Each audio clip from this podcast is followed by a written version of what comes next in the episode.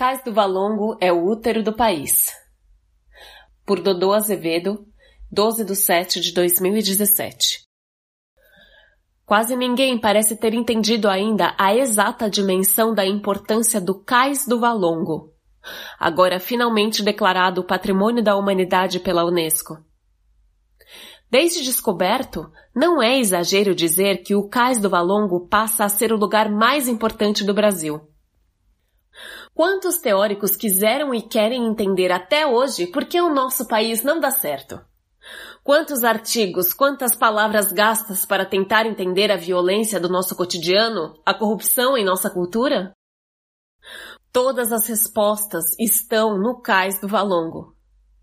Na frase do antropólogo Milton Guran, o maior porto escravagista da história da humanidade, um milhão de pessoas trazidas da África para cá, entre 1811 e 1843. Proporcionalmente, comparado com os índices demográficos daquela época e hoje, um número atualizado de 12 milhões. Os que já chegavam mortos eram enterrados de qualquer jeito ali mesmo. Um enterro sanitário chamado Cemitério dos Pretos Novos o maior porto escravagista da história da humanidade fica no Brasil. Isso explica desde o superfaturamento em obras aos assassinatos de poceiros no Pará. Desde a chacina no Carandiru, ao apoio da classe média ao regime militar e à recente popularidade do conservadorismo. O maior porto escravagista da história da humanidade fica no Brasil. A tragédia humanitária do Cais do Valongo também explica num piscar outro insolúvel mistério que tem exigido ginástica de nossos intelectuais. O de sermos o país da impunidade. Em Berlim, turistas fazem fotos ao lado do memorial do Holocausto.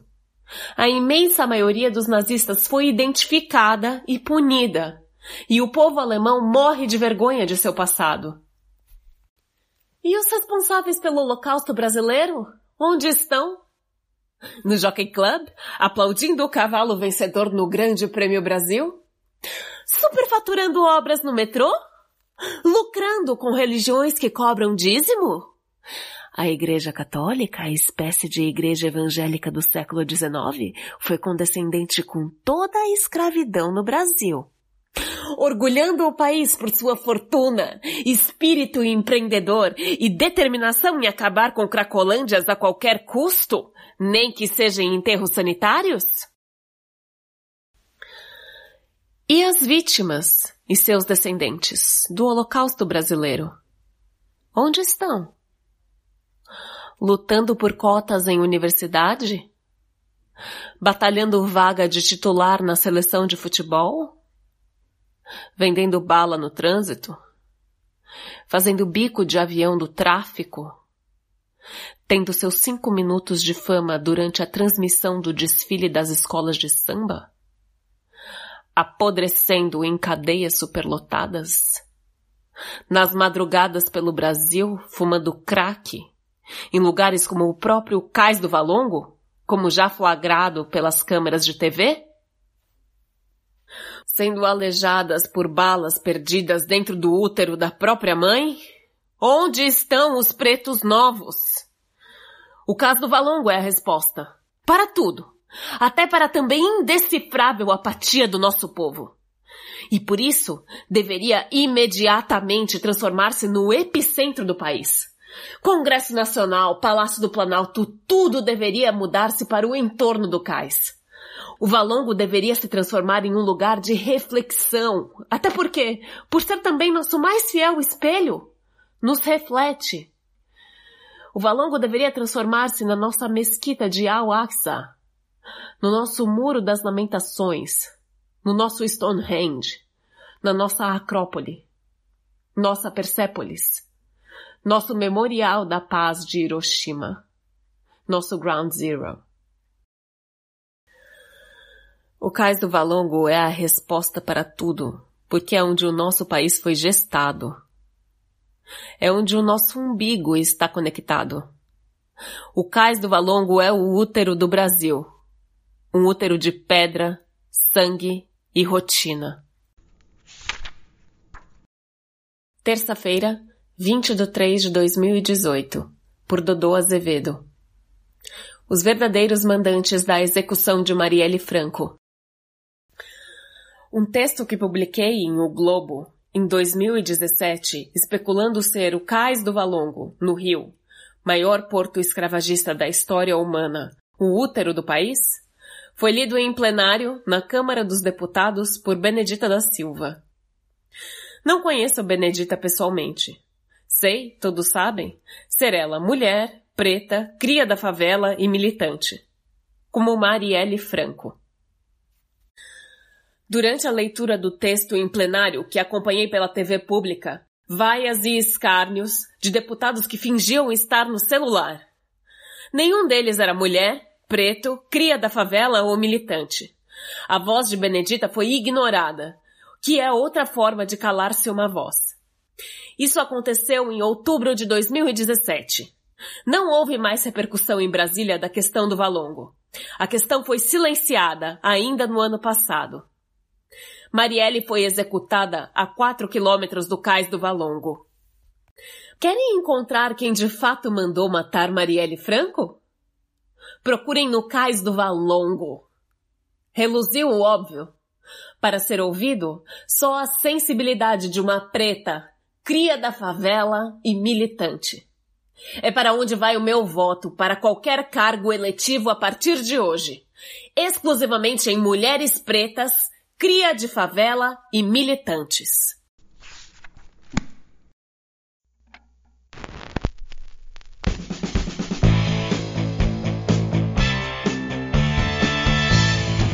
Olá, esse é o podcast Filosofia Pop. Eu sou Murilo Ferraz e aqui comigo está o Marcos Carvalho Lopes.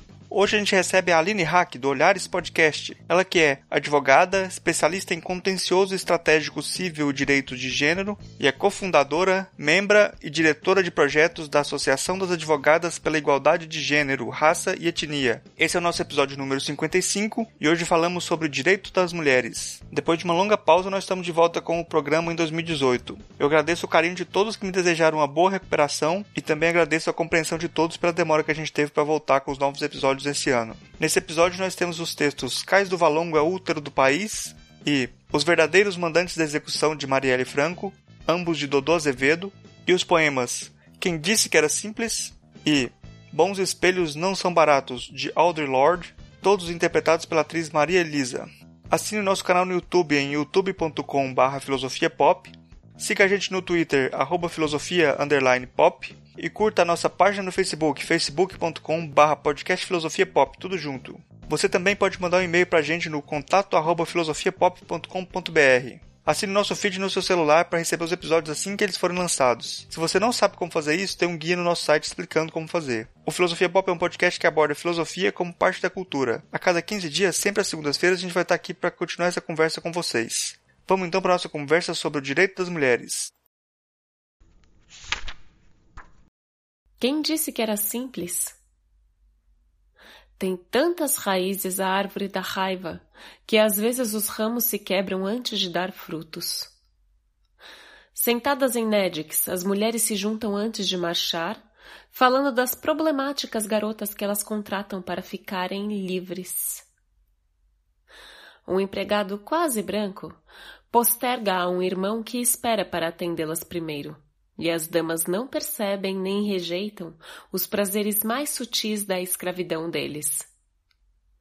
Mas eu, que estou atada pelo meu espelho, assim como pela minha cama, vejo causas na cor, assim como em sexo.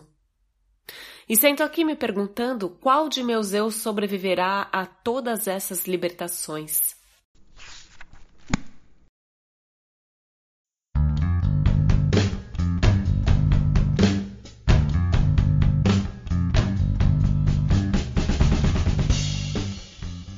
Hoje a gente recebe direto de Brasília a Aline Hack. Ela é advogada, é especialista em contencioso estratégico civil, direitos de gênero, é cofundadora, membro e diretora de projetos da Associação das Advogadas pela Igualdade de Gênero, Raça e Etnia, e é fundadora, host e produtora do Olhares Podcast. A nossa conversa de hoje é sobre direito das mulheres. é, eu tinha conversado, nas, conversas que eu tive com a, com a Aline, a gente tinha falado sobre.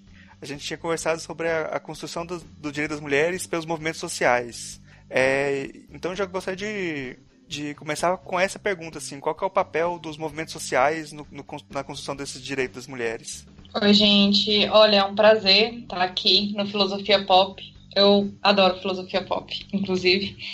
Mas é interessante a gente conceituar o, os movimentos sociais como uma, uma forma de agregação social, né?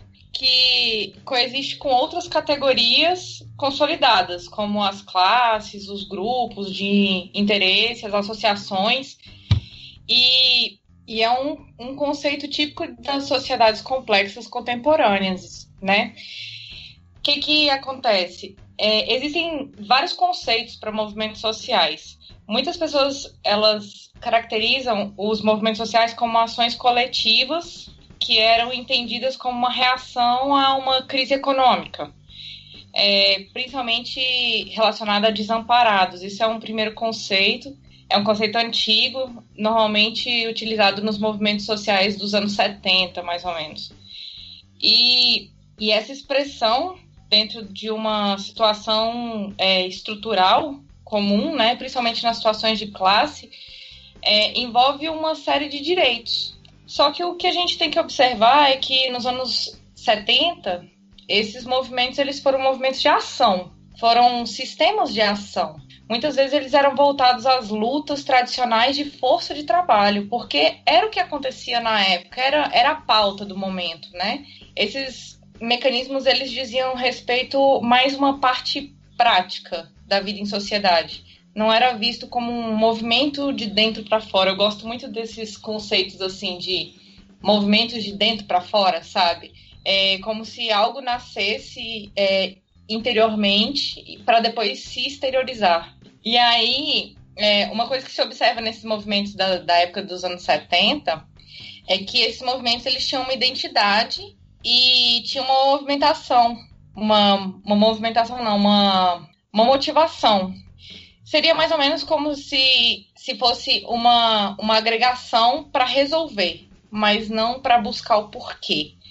E o movimento feminista ele vem nessa nesse contexto, ele vai, ele vai crescendo é, junto com os movimentos de classe nessa mesma época, buscando é, resolver problemas que as mulheres tinham naquela época.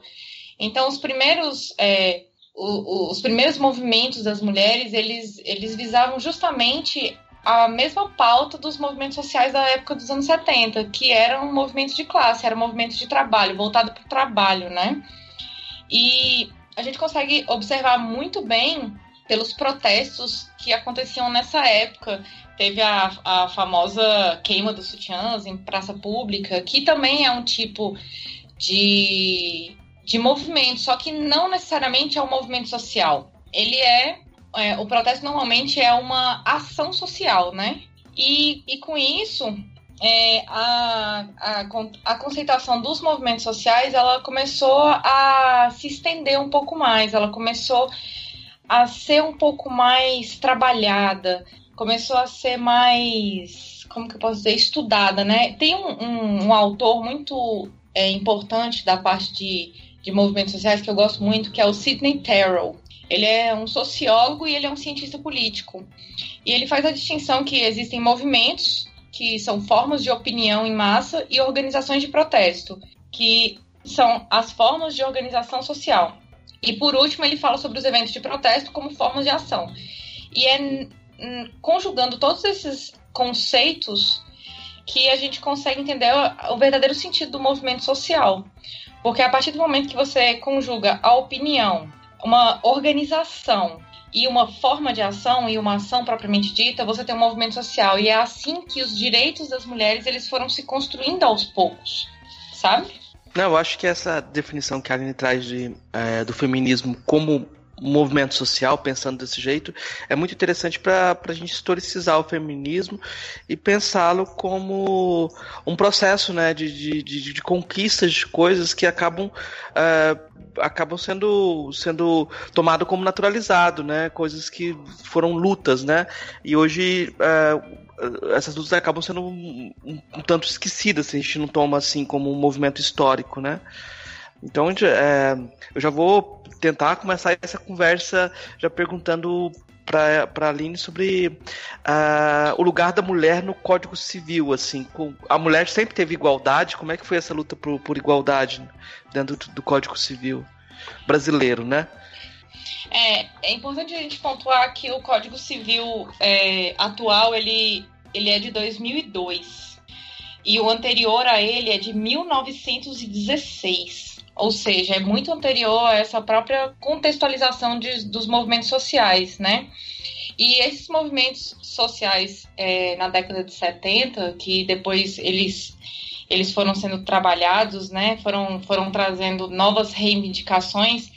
O Código Civil ele não acompanhou inicialmente essa. É, na verdade, quando essas, essas movimentações começaram a acontecer aqui no Brasil de uma forma mais politizada, né? Porque eu vejo que muita gente tenta distinguir o movimento social é, do, de um movimento político, quando na verdade o movimento social ele, ele trata disso, ele trata da, da ocupação da mulher, a, a ocupação dessas pessoas desprivilegiadas dentro de espaços de poder também.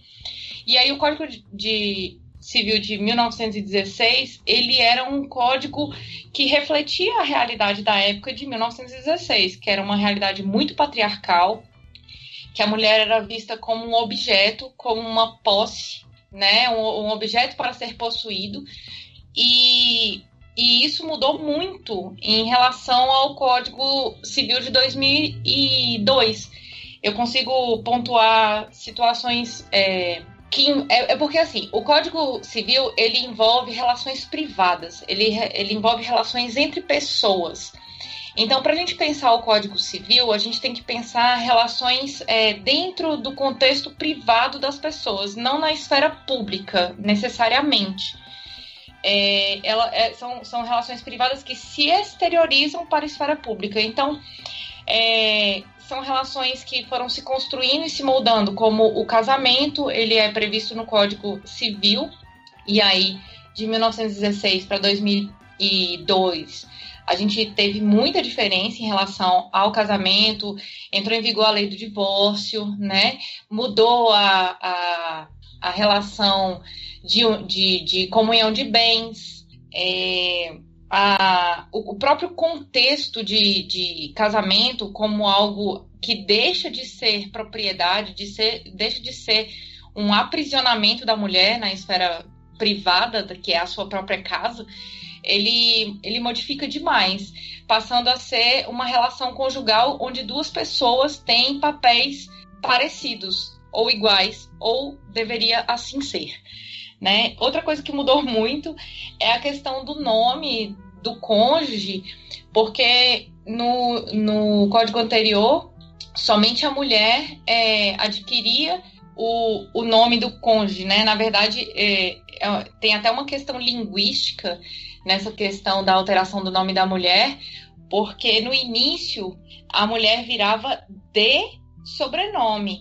E essa preposição de, ela entendida linguisticamente, ela é uma expressão de posse. Então a mulher antigamente ela perdia o nome do pai, que para as relações privadas antigas era o, o legítimo proprietário, proprietário dela, era o legítimo proprietário dela, da filha, para ser transferida a propriedade para outro homem que seria o marido dela. Então ela deixaria de ser fulana de sobrenome do pai para fulana de tal. Ainda acontece hoje, você pergunta lá, uh, você ouve o cara perguntando, ah, fulano é de quem? Isso é, é terrível, né? É, existe uma, existe uma, uma naturalização linguística que a gente precisa desconstruir aos poucos, né? E outra coisa que, que mudou muito em relação a essas relações privadas foi a, o planejamento familiar e a direção da sociedade conjugal que foram é, pontos que a cultura foi alterando é, com o, o, o, decorrer dos anos, que é a questão, é, a questão da, da, do planejamento familiar, ela, ela diz que é uma decisão do casal e não uma decisão da sociedade nem da família. Então ela restringe ainda mais a, a decisão à esfera privada, mais privada ainda, né?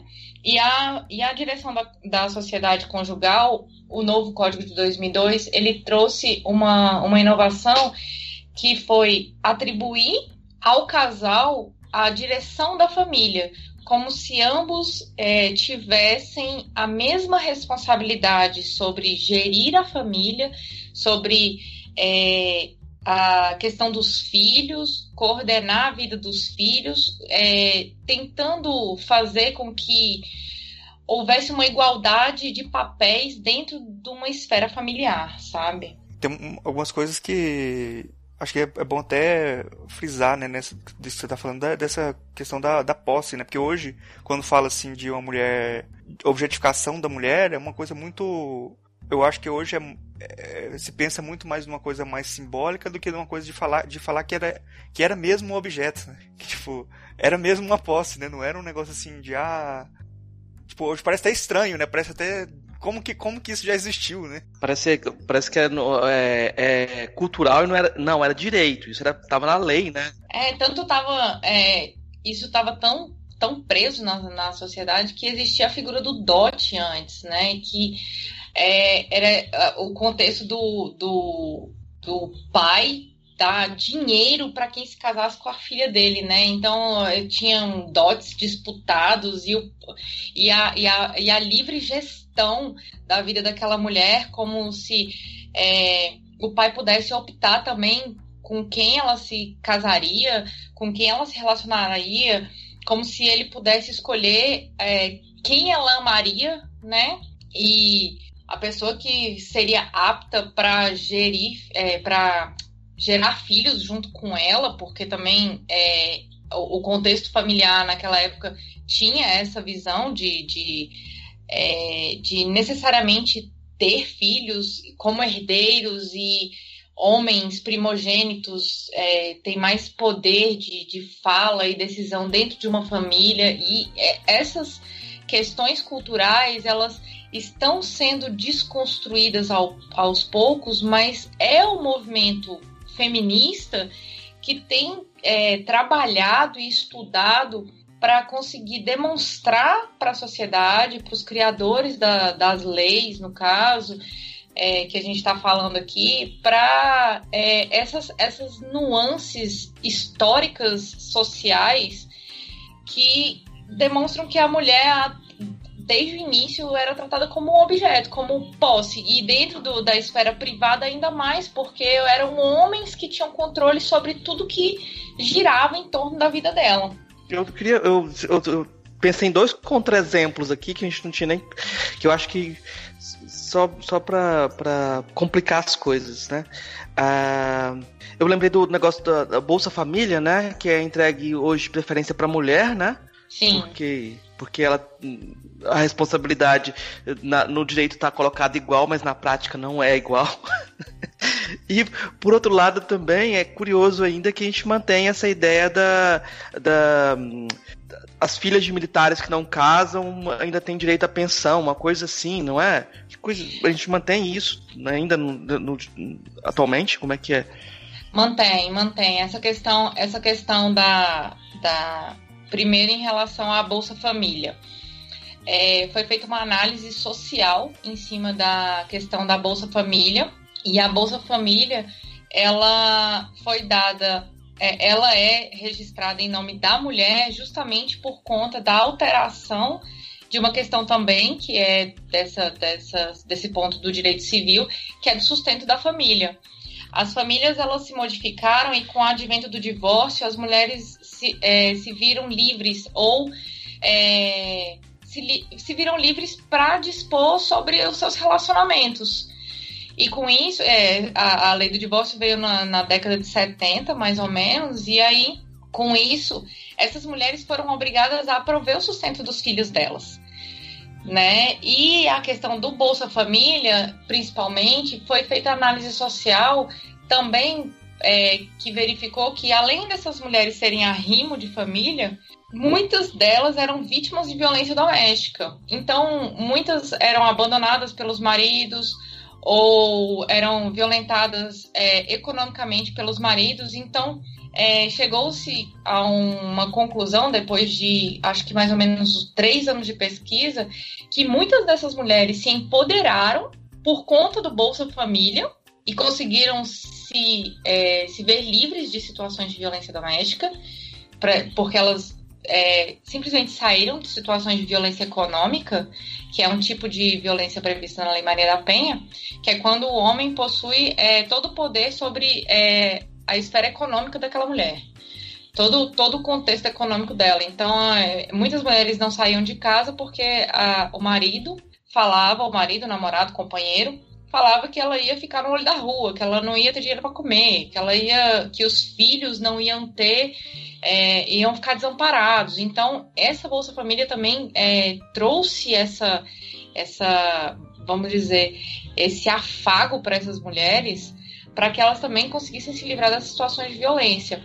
Mas é, ele foi pensado é, justamente em decorrência dessas alterações é, que a esfera privada foi modificando dentro da vida dessas mulheres, em questão de é, casamento, em relação a sustento de família, até mesmo em relação a, a domicílio, é, nome, essas, essas coisas todas, sabe? Outra coisa que modificou muito é que pouco se é falado e é uma conquista enorme para as mulheres é que as mulheres elas não têm que estar mais na presença do pai para registrar filhos, que também é um caso que envolve a esfera privada. Pouco se fala nisso, sabe? De é, da questão do registro dos filhos, que era uma questão muito delicada, que envolvia autorização do pai.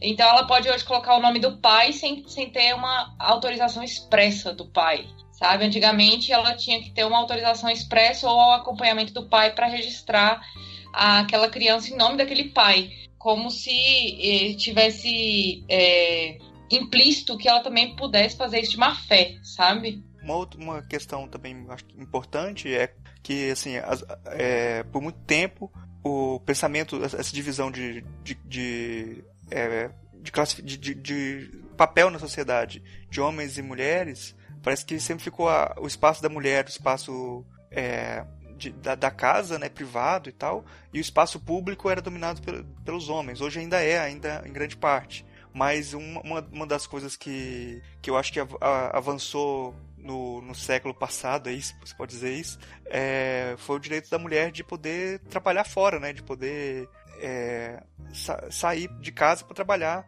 é, como é que você vê essa parte assim do direito, dos direitos trabalhistas para as mulheres? Olha, os direitos trabalhistas eu, eu acho bem interessante a questão da evolução histórica dos movimentos trabalhistas, porque se a gente parar para pensar nos movimentos trabalhistas como um todo, a gente começa lá na Revolução Industrial ou até antes, na época da, da Segunda Guerra, que as mulheres foram obrigadas a trabalhar porque os homens saíram para a guerra. E aí elas ganhavam menos, elas eram colocadas em situações de trabalho mais insalubres, que é que é, pode comprometer a saúde dela, né?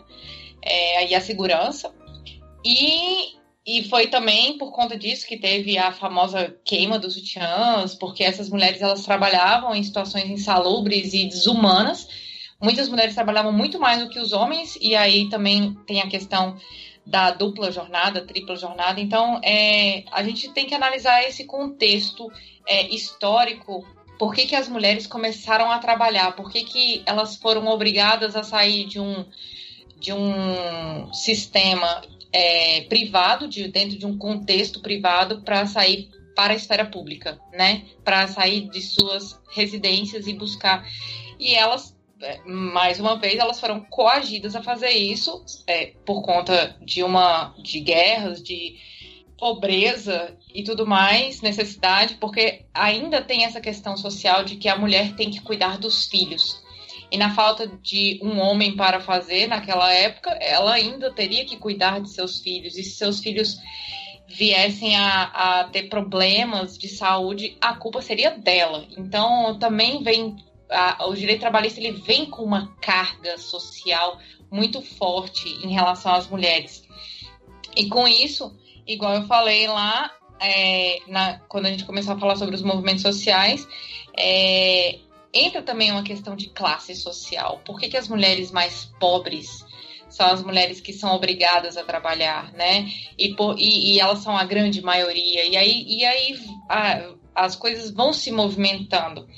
E, e a evolução dos do, do direitos trabalhistas, é, a gente não pode esquecer de, de mencionar a proteção à maternidade, por exemplo, que hoje está sendo alvo de, de discussões, porque a alteração da CLT recente ela fala que as mulheres grávidas podem trabalhar em condições insalubres, é, ou seja, que podem é, comprometer a sua segurança ou a sua saúde a mulher está grávida.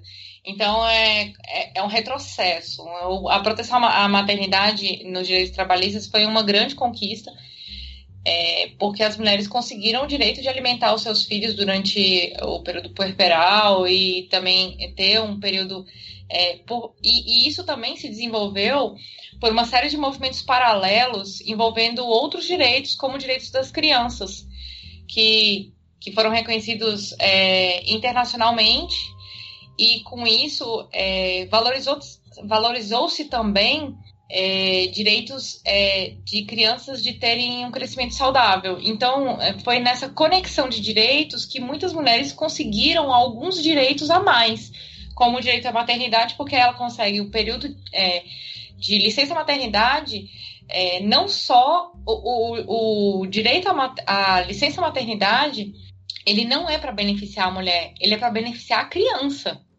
O que beneficia a mulher em relação à proteção à maternidade é ela não perder o emprego porque ela virou mãe né? E ela não pode ser mandada embora enquanto ela está grávida. Então ela tem uma, uma segurança jurídica que enquanto ela está ali, naquela situação um pouco mais fragilizada, e aí vale lembrar que gravidez não é doença, mas é uma situação que a mulher está mais fragilizada por conta de hormônios, por conta de situações que, é, que são imprevisíveis, ela pode estar é, com gravidez de risco, coisas assim, né? Então ela tem uma segurança de que ela não vai ser mandada embora por caso ela tenha que faltar ou tenha que estar em repouso ou posteriormente a, a gravidez dela, a criança dela presente é, fique doente, fique porque é normal no primeiro ano de crescimento da criança. Então ela tem esse período aí é, de segurança jurídica enquanto ela está gerando a vida e depois que ela depois que a criança nasce.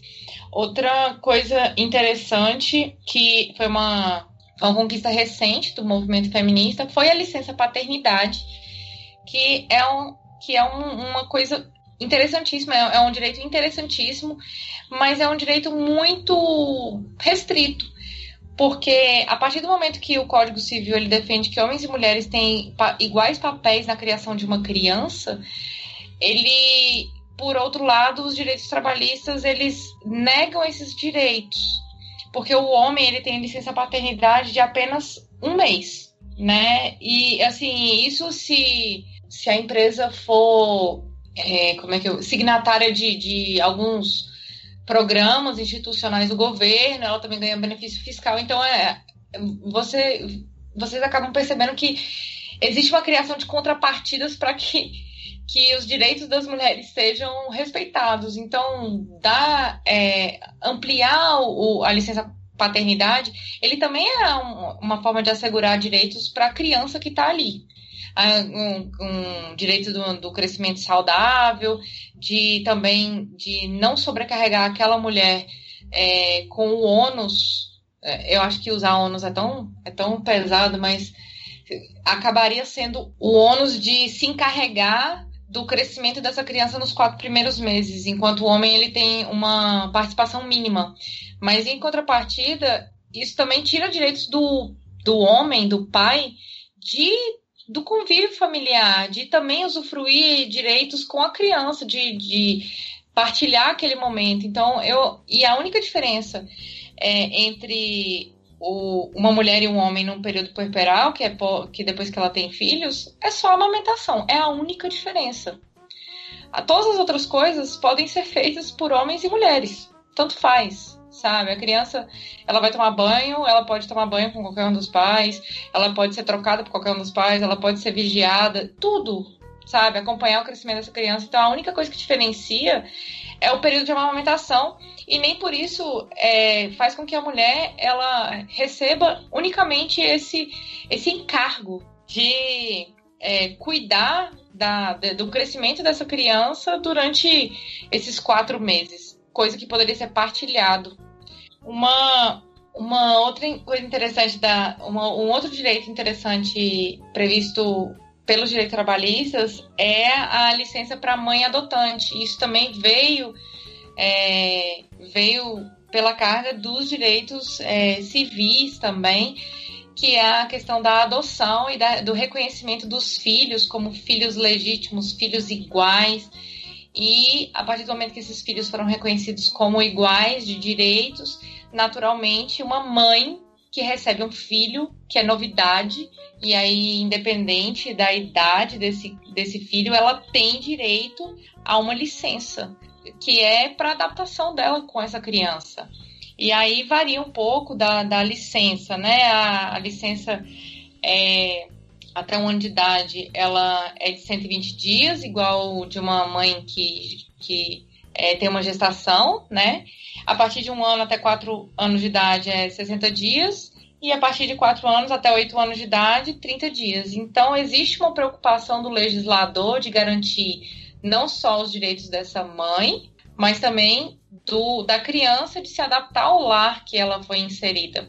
E outra coisa, existem entendimentos jurisprudenciais feitos pelas cortes, pelas, é, especialmente pelo STF, né, de ampliar esse, esse, essa licença adotante para pais e também para casais homoafetivos, ou, ou seja, tanto compostos de duas mulheres quanto de dois homens. Justamente porque existem interesses aí para além dos interesses da mulher, mas são interesses da criança também. Então, a gente vai observando que nesse contexto de união de direitos aqui e acolá, é, esses direitos eles vão se consolidando e trazendo benefícios para a sociedade como um todo. E, e aí eu, eu gosto sempre de falar que quando uma pessoa fala que o movimento feminista ele busca somente direitos para mulheres, ele, a pessoa está totalmente equivocada. Porque pelo que eu falei aqui para vocês até agora, todo mundo tem a ganhar com direitos iguais. Uma outra, uma outra coisa interessante são ampliações também de licenças para algumas mulheres em situações de, de doenças degenerativas, câncer. Hoje em dia, mulheres, quando têm é, câncer de mama, dependendo do lugar onde ela trabalhe, ela, ela pode se aposentar, ela pode ter uma ampliação da licença é, por conta de doença, né? E e existem vários é, benefícios previdenciários e é, e é bom a gente, a gente pontuar essa, essa questão é, que o, o, direito do trabalho está intimamente ligado com direitos previdenciários. E uma das maiores conquistas das mulheres dentro dos direitos trabalhistas foi se aposentar primeiro. E por que que, por que que isso é uma conquista para uma mulher? Por que, que uma mulher merece se aposentar primeiro, antes que um homem com menos trabalho? Justamente por causa dessa carga social e cultural de que a mulher tem duas jornadas, três jornadas. Ela sai do trabalho, ela vai para casa, ela vai cuidar do filho, ela vai limpar a casa, vai cuidar do marido. Infelizmente, é uma realidade que ainda é presente.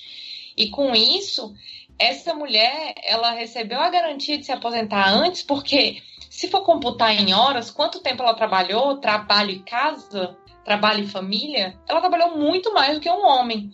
E essa mudança na, na, na, na reforma previdenciária, que, que o Temer está doido para aprovar, eles estão querendo reduzir esse direito, esses direitos das mulheres. E eles estão e eles vêm com aquele argumento de que ah, vocês não queriam direitos iguais? Então toma aqui direitos iguais, sem analisar todo o contexto que existe por trás dessa garantia, porque é uma coisa que nós não podemos deixar de, de conversar quando falamos de direitos é que os direitos eles são iguais para pessoas igualmente é, comparadas, ou seja, elas, eles têm que ser direitos desiguais na medida da sua desigualdade. A partir do momento que a gente reconhece que uma mulher tem desigualdade de jornada de trabalho, tem desigualdade dentro do ambiente familiar, tem desigualdade de é, é, tem desigualdade salarial, a gente começa a pensar de uma forma mais igualitária dentro desses contextos. Ah, ah, só curiosidade, assim, Aline, você falou várias coisas assim, e ficou claro que o, o, ao invés de proteger a mulher, o objetivo sempre mais é proteger a criança, uh, e, e, como se uh, fosse um, um, acessório, né, assim, até esse direito para pensar mais na criança até. Uh, qual que são as pautas hoje que o movimento feminista tem em relação à questão trabalhista? Uh, outra curiosidade, assim, a igualdade salarial está garantida em lei também ou não? A, a igualdade, vou, vamos, vamos por partes aqui. A, qual foi a primeira pergunta? A, a questão ah, da. Quais as pautas hoje em dia que você acha que são mais uh, punjantes em relação à questão trabalhista? Ah, eu acho que eu não vou saber responder tão bem essa pergunta, porque é, eu, eu sei que a, a pauta trabalhista, ela está voltada principalmente às questões da CLT, que a, ela, ela tá combatendo essa questão da, da advogada, da advogada, tá combatendo essa questão da mulher grávida ser submetida a, a situações insalubres que comprometam a segurança dela. É, tem a questão que também é uma pauta feminista, que é a questão da escravidão, né, que foi uma pauta recorrente no ano de 2017 a respeito da, da como que eu poderia dizer, da flexibilização dos horários de trabalho. E aí também parece que teve uma flexibilização a respeito de, do, do próprio conceito de trabalho que trouxe uma questão de, de escravidão que não era muito falada há muito tempo, a questão de servidão. Uma coisa que eu acho importante a gente pontuar, Marcos, a respeito da questão do trabalho, é que lamentavelmente hoje as mulheres elas são o maior número de pessoas que estão enquadradas no mercado profissional informal. Ou seja, muitas dessas mulheres já não têm esses direitos justamente porque a situação trabalhista ela agrava a situação dessas mulheres. Uma outra questão que é uma pauta é, recorrente na é, que, que é muito é, é, é, muito visível. Os direitos trabalhistas das mulheres eles são tão invisibilizados, tão invisibilizados que a trabalhadora doméstica ela foi a última dos trabalhadores a ter direitos e são direitos menores do que direitos previstos a todo e qualquer trabalhador. Então, todos aqueles direitos que muitos trabalhadores e trabalhadoras é, tinham desde o início, ela, a trabalhadora doméstica, ela, ela era vista como uma, como algo menor. E aí agrega a questão é, da, da, da, do próprio conceito de trabalhadora doméstica como algo invisibilizado, uma, uma, uma coisa que não, não merece a nossa atenção. E, a, e com certeza a luta feminista também trabalhou nisso, porque quantas e quantas mulheres são trabalhadoras domésticas? E a gente não. Se houvesse homens trabalhadores domésticos em maior quantidade, eu não vou dizer que não há, porque há, mas são, é, vamos colocar que é uma parcela mínima, sei lá, 1, 2%, com certeza essa pauta já tinha, já tinha surgido antes. Ela já tinha sido defendida, ela já tinha sido equalizada aos direitos de todos os trabalhadores. Por que os trabalha as trabalhadoras domésticas são vistas como menos? Uma outra, é, uma outra questão que também é pauta hoje feminista é a questão da é a questão previdenciária mesmo. E um, e um, um, um dos pontos que está sendo discutido é justamente que igual, igualar a idade para aposentar de homens e mulheres não vai trazer igualdade. Não vai trazer igualdade entre homens e mulheres. Não vai, é, tanto no ambiente de trabalho quanto na esfera privada.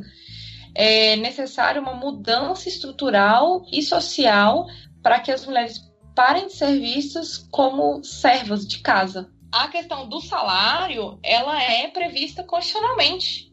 O, o artigo 5 da Constituição, que é de 1988, ele fala que todos são iguais perante a lei e não, não vai haver distinção é, de, de sexo, de raça, de etnia, nada. Isso significa igualdade de direitos. Então, a partir do momento que existe um direito ao trabalho, a contrapartida é, de se receber algo por aquilo que se faz, e existe é, essa, essa previsão de igualdade de direitos, então, naturalmente, significa que homens e mulheres vão ter que receber a mesma coisa pelo mesmo trabalho é, realizado. E, infelizmente, isso não acontece. O que a gente vê é, nos ambientes de trabalho é que mulheres é, recebem menos, elas são hostilizadas, quando, principalmente quando elas são mães, e dificilmente elas alcançam cargos mais altos. É, é, é a, os estudos, é, os estudos sociais envolvendo feminismo e trabalho, eles falam muito sobre a presença de um teto de vidro que a mulher ela chega, chega, chega, ela, ela enxerga, mas ela não consegue alcançar, porque existe um teto de vidro ali que impede, que é o machismo, o patriarcado e todas essas questões é, que há muito, muito tempo as mulheres vêm lutando. Uhum. É, até para ilustrar tipo, essa diferença, em geral, por exemplo, que você está falando muito da questão da maternidade, é, quando é, um homem vai ter vai, ser pai é, é, é até argumento para negociar aumento de salário, né? Quando a, quando a mulher vai ser contratada, pergunta se ela quer ter filho, né? Para não contratar ou então para depois de um tempo mandar ela embora porque ela tem que cuidar do filho, né? É, eu acredito que é, em assim em cinco, umas cinco entrevistas de emprego que eu fiz já é, durante a minha vida, só uma não me perguntou se eu tinha filhos. E todos eram assim: ah, você é casada? Se, se eu digo que sim, ah, você pretende ter filhos? Já puxa, né? Algumas nem perguntavam se eu era casada, perguntava diretamente se eu tinha filhos, porque nós bem sabemos que uma mulher não precisa ser casada para ter filhos, né? Então ainda tem essa. Ah, eu sou divorciada, mas tem filhos, sabe? Então é, eu, eu, até estava conversando com algumas amigas que fazem pesquisa na área de trabalho e eu, e eu falei, dá vontade da gente fazer um monte de entrevista de emprego e, e, e começar a responder diferente para tentar observar o rosto da pessoa que está avaliando. Tem uma, uma, uma fala de uma. Eu, eu não me lembro o nome da mulher que é que ela falava assim que é, ela passou no trabalho a toda vez que ela tinha algum problema com os filhos ela, ela ligava pro pessoal e falava que o carro dela estragou ela fala assim que ninguém nunca falou para ela assim que o carro dela estraga demais quando é, quando é com filho, sempre fala, não, sei, seus filhos, essa mulher sempre tá doente, sempre tá com problema. Ah, eu já cansei de, de ouvir histórias de mulheres que são hostilizadas e sofrem assédio moral dos patrões e das patroas também, da, da das gerentes, das coordenadoras. E, e, e a gente.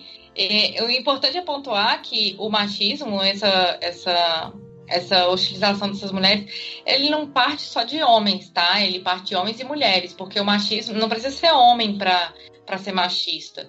Não precisa de ser homem para subjugar uma mulher. Mulheres também fazem isso com outras mulheres. É, só se partir do ponto de vista do universal, você já faz isso, né? Tipo, uh, tem, uma, tem um, um livro de um artista. Eu acho que o, o livro, acho que saiu no Rio de Janeiro, ela começa falando. É a tese de doutorado dela. Ela fala que na entrevista pro doutorado, a entrevista dela durou o triplo do tempo normal, porque o pessoal. Ela estava grávida, o pessoal queria saber como é que ela ia fazer para amamentar. Aí ela transformou isso em performance depois, sabe? Eu achei muito. Como é que amamentar? Tipo... Vou amamentar com o peito, né? É, e tipo, ela transformou o doutorado dela em artes, né? Ela fez performance depois e tratou toda a questão do feminino, da, da... Depois eu vou indicar o texto dela no final. Deixa Muito bom. Não, e, e, é importante a gente pontuar é, também que, que voltando à questão do, dos próprios movimentos, né, que esses movimentos, eles uma das pautas principais dos movimentos é, feministas é tentar mudar a vida das pessoas, acreditar que é possível mudar a cultura, é possível, porque a, a cultura ela está constantemente em adaptação, ela, ela é a, não é a sociedade que se molda a cultura, é a cultura que se molda a sociedade. Então, esses conflitos empíricos, né, que eu na verdade chamaria de na raça mesmo, é que é, é, são nesses conflitos que essas mulheres elas vão alcançando, seja por meio do, do, do da, da questão do, da luta contra a discriminação por ser mulher, até a busca por uma distribuição mais igualitária no mercado econômico e também na política. É, é tudo, é, são todas é, pautas dessas mulheres que vão se construindo aos poucos. É, você falou sobre a, é, os direitos, sobre a política também aí. É, eu, eu sempre me impressiono quando eu vejo as datas, a data de quando a, as mulheres puderam votar no como você vai ver nos, nos nos diferentes países como que começou quando que começou né que é muito é muito recente hoje assim é tão é, é normal né tipo a mulher votar e é, parece absurdo né tipo até muito pouco tempo atrás nem o direito de votar as mulheres tinham. É, como é que é, como é que você vê assim, esses direitos políticos conquistados aí, muita luta, né, com as mulheres? É, é esse, esses movimentos políticos eles são bem interessantes, porque voltando lá no direito civil, a mulher era uma propriedade, né? Era um bem, era um objeto.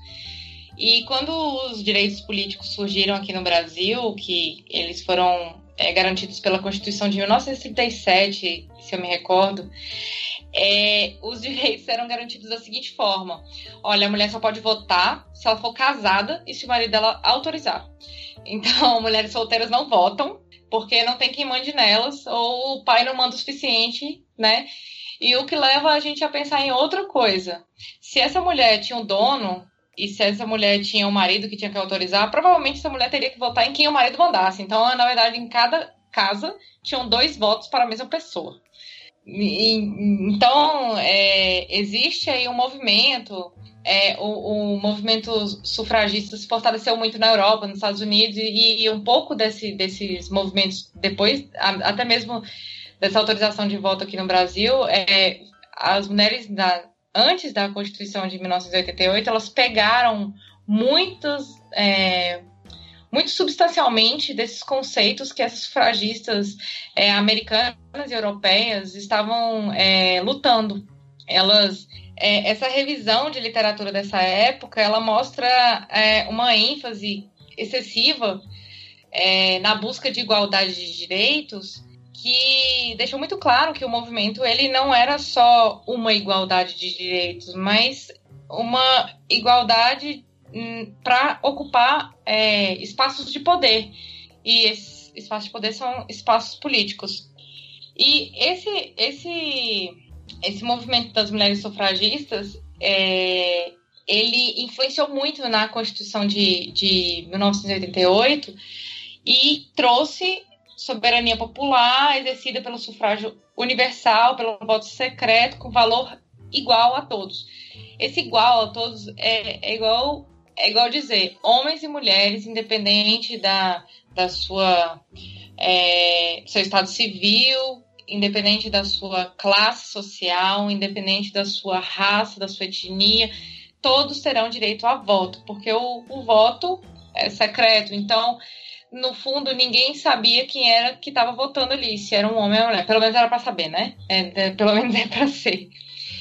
E, e a partir do momento que é dado poder para essas mulheres votar, naturalmente as pautas das mulheres começam a ser votadas. Porque o, o, processo político, ele, ele é um processo que poucas pessoas conhecem no Brasil. E não basta ter uma pessoa no poder, ser eleita, é, é, a gente precisa saber em qual poder ela está inserido, né? E existem mulheres. É, quando a gente fala em conquista de direitos políticos, de não só é, pelo sufrágio, que é o voto, que é representado pelo voto, mas também de eleger e ser eleito, né?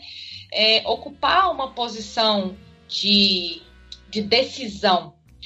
E essa posição de decisão ela pode se converter tanto em uma decisão executiva, que é ocupado hoje por, pelo presidente da República, por governadores de estados e prefeitos em municípios, como uma posição legislativa. E, assim, isso eu estou falando de uma forma bem simplificada, né? Que aí a, a posição legislativa é, é feita por vereadores no, em esferas é, estaduais é, por deputados distritais aqui no Distrito Federal, deputados federais a nível nacional e pelos senadores, que é a nível nacional. São essas pessoas que fazem as leis. E quando essas mulheres começam a ter o direito não só de escolher quem elas vão colocar lá, mas também de serem colocadas nesses espaços de poder, as pautas começam a se mexer mais. Elas começam a, a, a, a chegar aos espaços de poder começam a ser visibilizadas. E, e é quando começa a falar um pouquinho mais de dessas diferenças sofridas pelas, pelas mulheres. Eu vejo que, que as sociedades elas, elas desenvolvem uma pressão, uma pressão crescente pela conformidade, sabe? Uma é, as reivindicações desses efeitos disruptivos de dizer, olha, nós estamos tendo direitos violados, esses direitos já estão em vários lugares e aqui não está.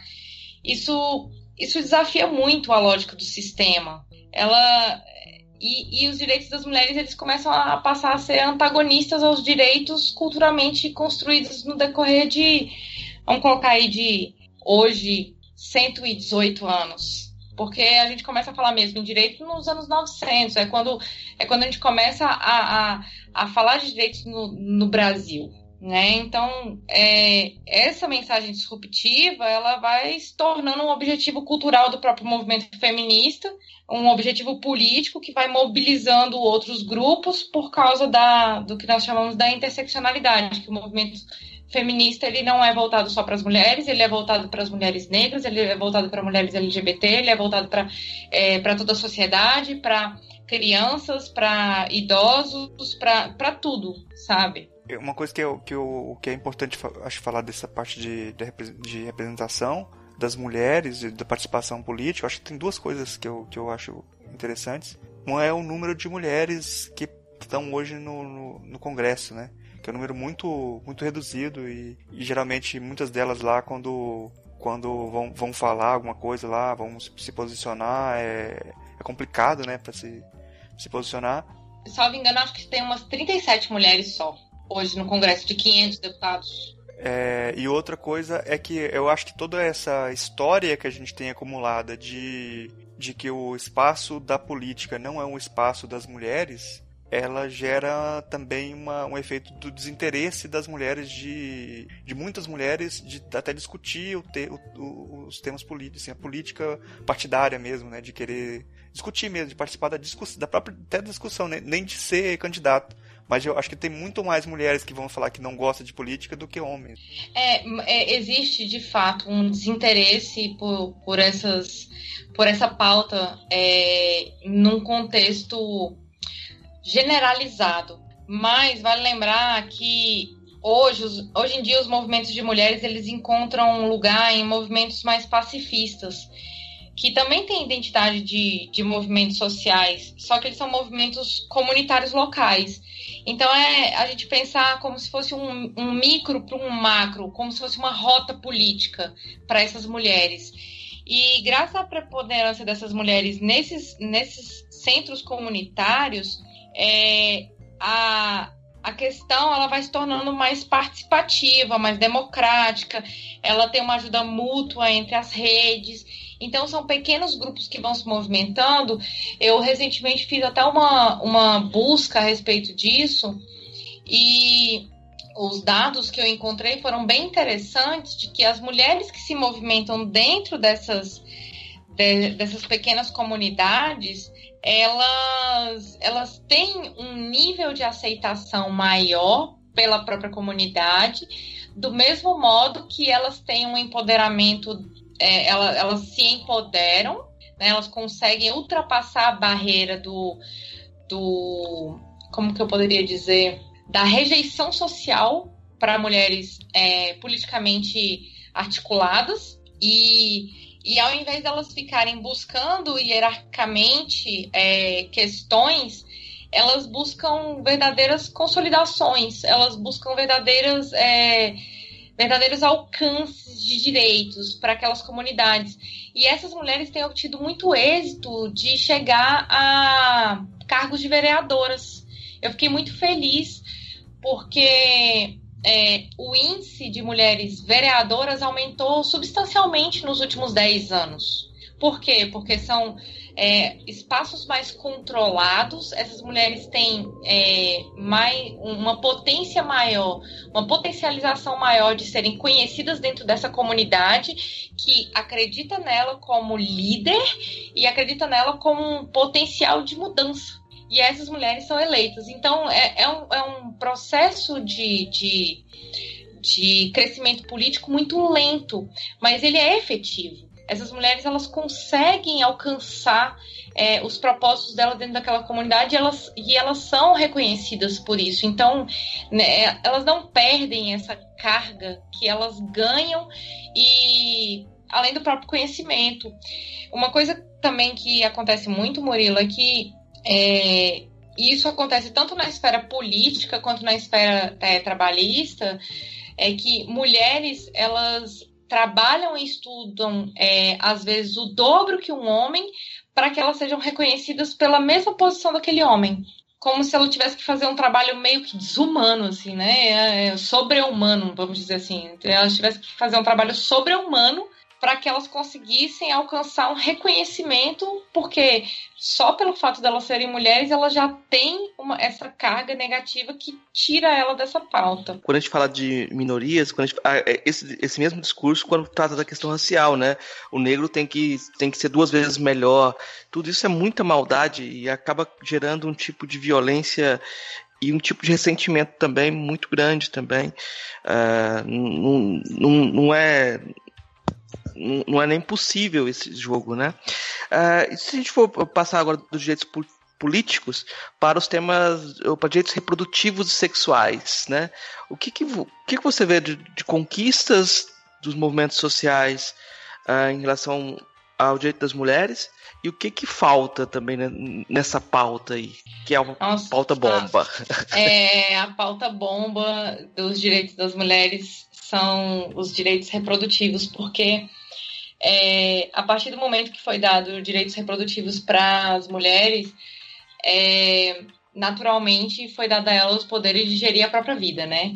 Então já houve uma, já houve uma desconstrução nessa questão. É, a mulher poder gerar uma vida ou parar de gerar uma vida ou não querer, isso interfere diretamente no, no direito dela de ir e vir.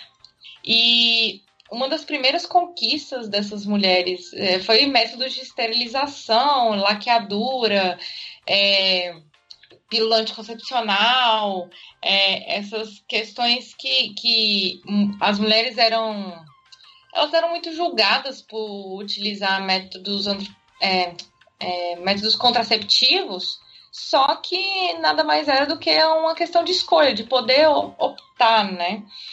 Uma questão que, que é super complicada, a, que ainda é pauta e vai ser pauta por muito tempo em relação a, aos direitos reprodutivos, é a questão do aborto.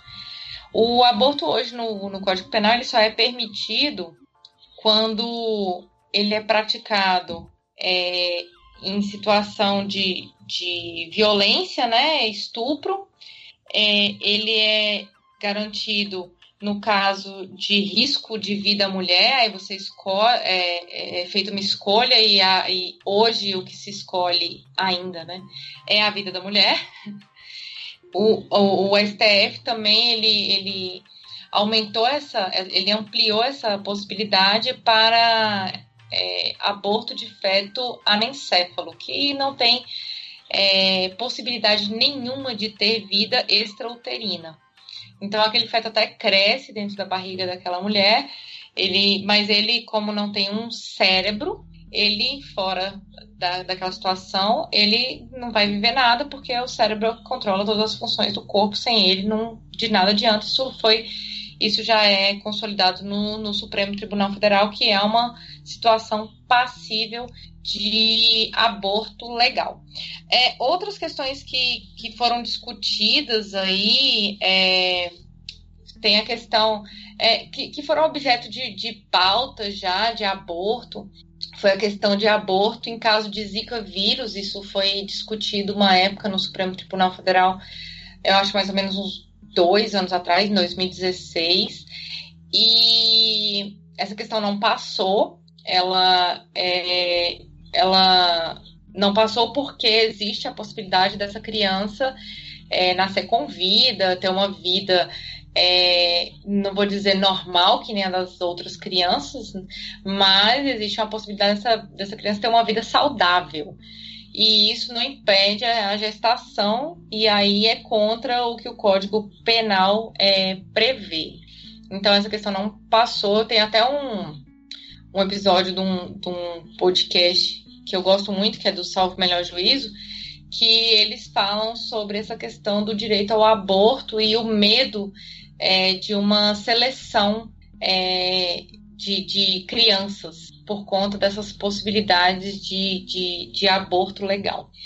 O, o, Código Penal ele, ele criminaliza o, o, aborto. Hoje é crime praticar aborto no, no Brasil fora dessas condições.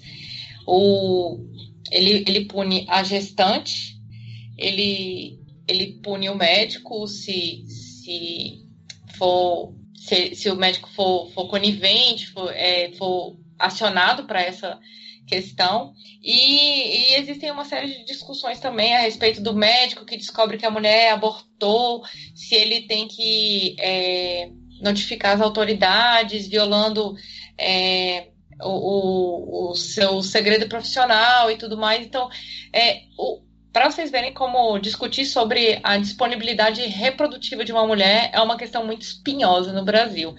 É, que nada mais é do que um direito dela de dispor sobre o próprio corpo, sobre as suas é, decisões sobre a sua vida. E isso, naturalmente, é uma questão que preocupa muito aos homens. Porque é, é, tem, um, tem uma máxima que eu ouço muito falar no, na internet, é que se, o, que se, o, se os homens que, que fossem é, gerar vidas, né? Gerar, é, gestacionar. Se fossem eles, o aborto já seria permitido desde 1900. Porque homens têm direito a dispor sobre tudo da vida deles, mas as mulheres, elas têm que conquistar é, colando ali, né? Quase fazendo a casinha de João de Barro com um pedacinho de terra. Então é mais ou menos isso. E uma coisa que, que que é uma discussão absurda e a gente vê muito isso nas redes sociais, é a dificuldade das pessoas entenderem a, a respeito do direito ao aborto, que é a, o direito da mulher não ter esse filho, sabe?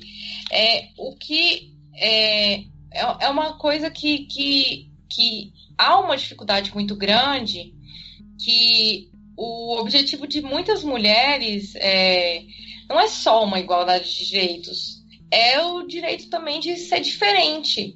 É o direito dela não querer ser mãe, sendo que a cultura sempre fala que uma mulher nasceu para ser mãe. Ela é o direito dela não querer é, se casar, sendo que a, a sociedade ela diz que uma mulher que não se casa ficou para titia. E, e aí é, a dificuldade das pessoas entenderem que o direito ao aborto não é matar vidas, é, é o direito de escolha dessa mulher, é, é o direito dela escolher se ela quer é, ter um filho ou não, se o momento é apropriado para ela ter um filho ou não, se ela, se ela não quiser ter nenhum filho, ok, mas não, apoiar esse direito não significa que você vai apoiar o aborto. Se acontecer com você, com você, mulher, ou é, você, namorado, da, e a sua namorada ficou grávida, isso não é uma decisão fácil. Isso não é uma decisão fácil para ninguém, né? E aí, mas a pessoa tem que ter o direito dela escolher. Ela tem. E, e outra coisa que é muito difícil das pessoas entenderem é que métodos contraceptivos falham. Não é todo mundo, sabe? Métodos contraceptivos falham. Não é todo mundo que, que, que quer ter filho e, e enfim, é, são questões muito, muito delicadas. E um exemplo disso aí é o famoso cavalo de Troia, que foi assunto para o ano inteiro do, do ano de 2017, que foi um projeto de lei, a PEC 180, projeto de emenda constitucional. O projeto de emenda constitucional é ele só pode ser aprovado por três quintos é, do, do, da Câmara ou do, do, Senado e tudo mais, então ele é um processo, tem um processo de, de, votação muito lento, porque tem que estar todo mundo presente. E aí o que acontece? É, eles falaram que isso chama cavalo de Troia porque o projeto inicial de emenda constitucional era um, era um projeto interessante, era um projeto que visava ampliar a maternidade em situações, né? É, em algumas situações específicas de, de, de é, de mulheres, de, acho que é a questão é, educacional e tudo mais. Só que o que aconteceu? É, como acontece com qualquer processo legislativo. Eles vão juntando as pautas similares. Então, é, só a título exemplificativo, tá? Quando a Lei Maria da Penha ela foi aprovada, ela, ela foi. Eles conjugaram mais de oito projetos de lei nela. Quando o Estatuto do Idoso foi aprovado, eles conjugaram mais de 12 ou 16 projetos de lei. Então, para é, esse projeto de emenda constitucional, eles foram, foram conjugando tudo que tinha a ver com direitos reprodutivos de mulher, certo? A, a, esse pedido inicial e tudo mais.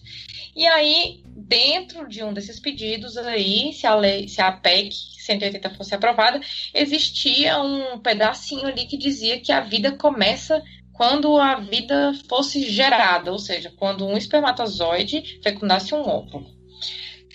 E com isso, é, você retira uma série de expectativas de direitos e atrapalha essas questões. Por quê? Porque a partir do momento que você fala que a vida começa na gestação, ali no. Quando, o, quando há o zigoto, a minha irmã que não esteja ouvindo esse episódio, porque ela com certeza vai me criticar bastante, porque ela é doutora em, em fertilização é, e, e, genética, mas é, quando, quando o espermatozoide chega ao óvulo, está fecundado. A partir do momento que a lei reconhece isso como uma, um sujeito de direito, porque hoje, hoje a, a lei ela fala que é, uma, não, não é uma, uma visão concepcionista, é uma visão é uma visão diferente, é uma visão que fala que existe a expectativa de direito para aquele nascituro, só que o nascituro ele só passa a ser um sujeito de direito quando ele nasce com vida. Então, existem algumas expectativas de direito, como é, direito a alimentos, que também foi uma conquista da pauta feminista. Direito a alimentos gra, é, gravídicos, que chama. Que é quando a mulher está grávida, ela não tem como se manter, e aí ela chega para o pai da, da, do, daquele, daquele bebê que ela está que ela está gestando ali, e ela fala: Olha, eu preciso de alimentos. E aí ela entra com uma ação de alimentos para ela garantir os alimentos dela, que na verdade é dela, e do neném que está crescendo ali na barriga dela. E, e aí a diferença disso é falar assim: olha, o, o sujeito de direito não é a partir do momento que ele nasce com vida, é a partir do momento que ele, é, ele tá lá dentro da barriga. Então, é, isso significa que todos os tipos de aborto vão ser homicídios independente do que, do que a, independente da, da, justificativa. E existe também um projeto é, que chama Estatuto Nascituro, que acho que também está no meio desse cavalo de Troia, que também diz que, é, que, que, a gente consegue inferir que a partir do momento que você torna um, um feto com direitos, é, vários outros direitos desdobram desse porque aí ele passa a ser um direito de uma criança e de um adolescente, ou de uma criança, né? De um, é porque a criança é de zero, hoje, pela, pelo Estatuto da Criança e Adolescente, uma criança é, é de zero a seis, não, a oito anos. Zero a oito anos, eu acho. Oh, se, se, alguém souber mais de época do que eu, me perdoe se eu estiver errado, mas eu acredito que é de zero a oito anos. Então, a partir do momento que essa criança, ela ela, ela tá ali como um zigoto, ela passa a ter, ela passa a ter direitos. Então, como eu falei anteriormente, os direitos das mulheres grávidas, eles acabam, eles acabam batendo, né, com o direito das crianças e adolescentes. E aí, o Estatuto do Nascituro, ele prevalece o direito do, da criança adolescente. E aí, no caso da criança, né? Prevalece o direito da criança. Com isso, essa criança tem direito a um nome, reconhecimento de paternidade, crescimento saudável, vários direitos inerentes às crianças. Com isso, imagina se essa mulher for estuprada e a criança ela tem direito a saber quem é o pai dela, porque a, a, a partir do momento que a mulher não pode mais é, abortar essa criança, ela foi vítima de um estupro, é, ela, essa criança ela passa a ter direitos a, a crescer, a ser, a, a, a sair, a ir para o mundo. E aí ela tem, que ter direito à identidade dela. Então, uma, acabam confrontando com vários direitos e imagina é, a violência psicológica que essa mulher vai sofrer de gestar uma vida que, que é indesejada, que foi, é, que foi fruto de uma violência sexual, por exemplo. Eu, eu fico pensando também qualquer dificuldade que ela tiver no parto, ela pode ter um processo, né? Sim. Porque agora eu tenho uh, o direito não é, não é do, nasce, do, a partir do nascimento, né? Qualquer dúvida vai ficar aquela coisa lá. Será que eu que vou, vou ter que provar que houve um aborto natural, né? Exato. E hoje, é, quando, é, quando uma mulher sofre um aborto natural, que é muito comum de acontecer nos três primeiros meses, inclusive, ela, ela chega lá, às vezes ela nem sabe que tá grávida, sabe? Ela chega lá e vai fazer um processo que é super doloroso, que se chama curetagem, que é uma raspagem dentro do útero dela. Então você imagina é, a, a, a, violência que seria para essas mulheres para ter um filho de um, de um cara que estuprou ela, porque a, a, o interesse ali é, valorizado é muito mais de um, de um, de um bebê em formação do que a própria saúde física e mental dela. Teve uma, teve, tem um vídeo que eu vi uma vez no YouTube que eu achei interessantíssimo, que ele questionava justamente isso. Ele falava assim: é, Você é contra o aborto? Aí a pessoa, sou. Por quê? Ah, porque é uma, uma vida que está sendo. Que, que tá ali sendo gestada, já é uma vida e não sei o que, papapá. Aí, beleza. Então deixa eu te fazer uma pergunta. Um prédio tá pegando fogo. Você prefere salvar uma mulher que tá presa dentro de uma sala que não tá pegando fogo ainda, mas ela vai morrer asfixiada, ou você prefere salvar é, um balão, um tipo um negócio de criogenia com 300 embriões é, fecundados e congelados? É a pessoa, ué, eu preferia salvar a mulher. Ah, mas mas e aqueles 300 embriões que estavam congelados? Ah, mas você não sabe se ele vai viver mesmo? Aí ele, pois é. É, mas aí a pessoa fala assim, ah, mas ninguém quer falar que é a favor do aborto porque acha que é, vai ser cúmplice disso, né? Mas ninguém pensa no direito da mulher, o direito da a criminalização da mulher pobre, né? Que nesse caso é ela que está sendo criminalizada, né? É, dire... e e outra coisa que é desconsiderada é que, independente do aborto ser autorizado legalmente ou não, as mulheres fazem aborto. O, a única diferença é que as mulheres ricas elas fazem aborto e passam bem, e as, e as pobres morrem. Essa é a diferença. Hoje, os índices de mulheres mortas em decorrência de aborto é altíssimo. E é por conta de que não existe um, um, não existe um, um, um amparo público para essas mulheres, que elas acabam sendo vítimas do próprio sistema também. Elas vão, elas não têm possibilidade de, de cuidar daquela criança, e aí elas vão pro, pro caminho mais é, difícil, então muitas tomam remédio. Tem mulheres que quase suicida por causa de situação gestacional. Isso sem contar. É, é, consequências psicológicas posteriormente, porque tem muita mulher que aborta e, e, nunca mais fica bem. Nunca mais fica bem. E outras mulheres que se submetem a, a clínicas clandestinas, a uso de remédios falsificados ou que não são prescritos adequadamente, essas mulheres morrem. Ou elas, ou elas ficam inférteis para é, sempre sabe? Perdem o útero, é, nunca mais são capazes de, de, gerar uma vida, sendo que naquele momento ali, se elas tivessem o amparo de um sistema único de saúde de qualidade é, e, e, essa prerrogativa de fazer essa escolha, talvez elas pudessem, é, em outro momento, gerar uma vida quando elas estivessem mais confortáveis, fora de uma situação de violência, porque muito, tem muita mulher que também não quer ter filho porque está numa situação de violência doméstica. Tem muita, muito caso, muitos casos também que nos lugares que já foi que já tem liberação, já legalização do aborto, que você tem um acompanhamento antes da, da mulher realizar o aborto, que em muitos casos ela desiste de fazer também, né? Que é, é uma coisa que era muito por causa de um talvez o, uma mudança de vida que a pessoa vai ter que ela não está preparada que só um amparo ali que ela não vai ter se ela estiver sozinha, isolada lá, pensando em cometer, fazer alguma coisa que é um crime, ela não teria, né? E ela, e ela passa a, até desistir de fazer o aborto porque ela encontra amparo em outras pessoas, em outras situações que ela pode levar a gravidez à frente por decisão dela, né? Exato. É, o problema não termina aí, tipo, aí vira outra conversa, porque a criação de filhos indesejados também é outra, outro, outro capítulo, né? Os problemas psicológicos que isso pode acarretar, as dificuldades de você criar um filho que você não queria também.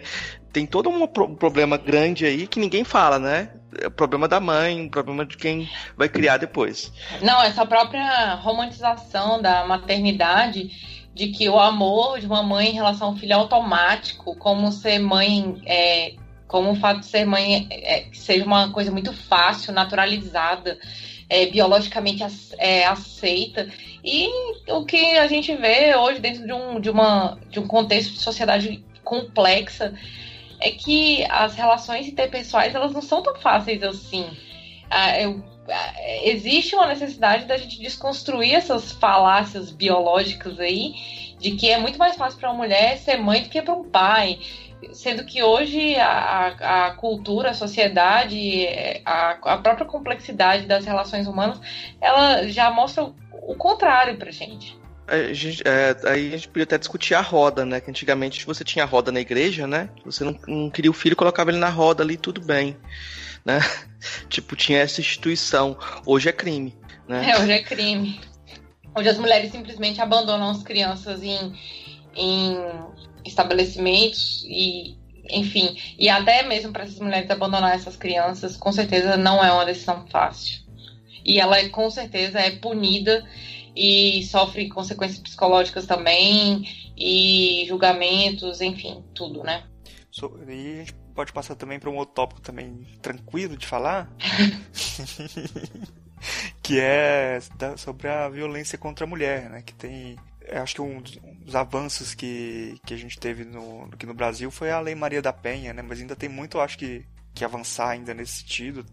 É, Você poderia falar sobre, sobre esse assunto? Sim, existe, existem é, vários avanços. É, eu começando é, pela, eu, eu vou começar pelo, pelas violências é, sexuais. No, no Código Penal, a, a violência de estupro, ela deixou de ser um crime contra o costume, né? Então, violar uma mulher deixou de ser um crime contra o costume, ou seja, existe uma mudança também em relação a essa questão é, da sexualidade da mulher como algo privado ou pertencente àquela família, ao, a um costume, né? A um respeito à, àquela célula familiar.